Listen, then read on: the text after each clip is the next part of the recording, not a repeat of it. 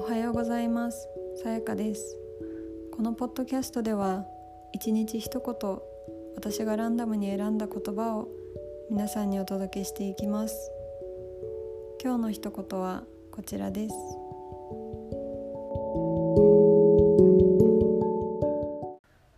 人生に完璧な答えはないけれどどのような答えを出しても自分で責任を負えるならあなたの選択はすべて正しい。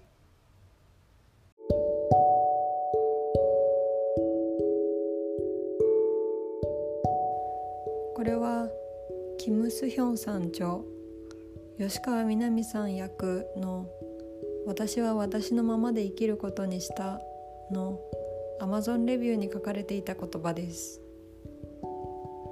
私はまだこの本を読んでいないのですがレビューを見ていていいなと思いご紹介させていただきました。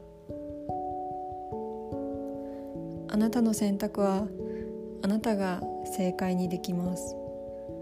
失敗もその経験を生かせばそれは負い目ではなく経験値になります。